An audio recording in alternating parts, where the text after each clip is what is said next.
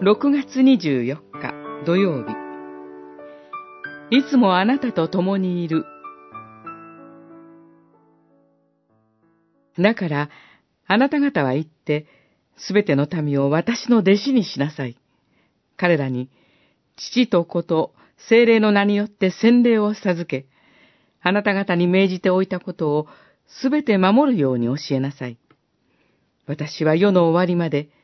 いつもあなた方と共にいる。マタイによる福音書、28章、19節、20節。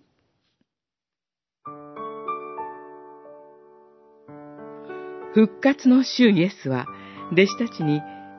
すべての民を私の弟子にしなさい。父と子と精霊の名によって洗礼を授けなさい。命じておいたことをすべて守るように教えなさいと言われました。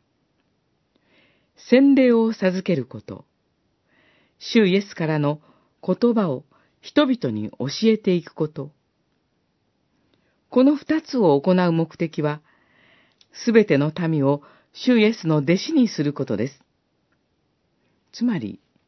主イエスの弟子作りをするのです。ユダヤ人であろうが、違法人であろうが、とにかく民族の違いなど関係なく、主イエスを信じて従っていく弟子を獲得する。それは、主イエスに結びついて従っていく民、新しい共同体を形作っていくということです。そのために用いられる手段が洗礼です。私たちが出かけて行って、この働きをするとき、失敗したり、不安になったりすることもあります。そういう時でも、主イエスの方から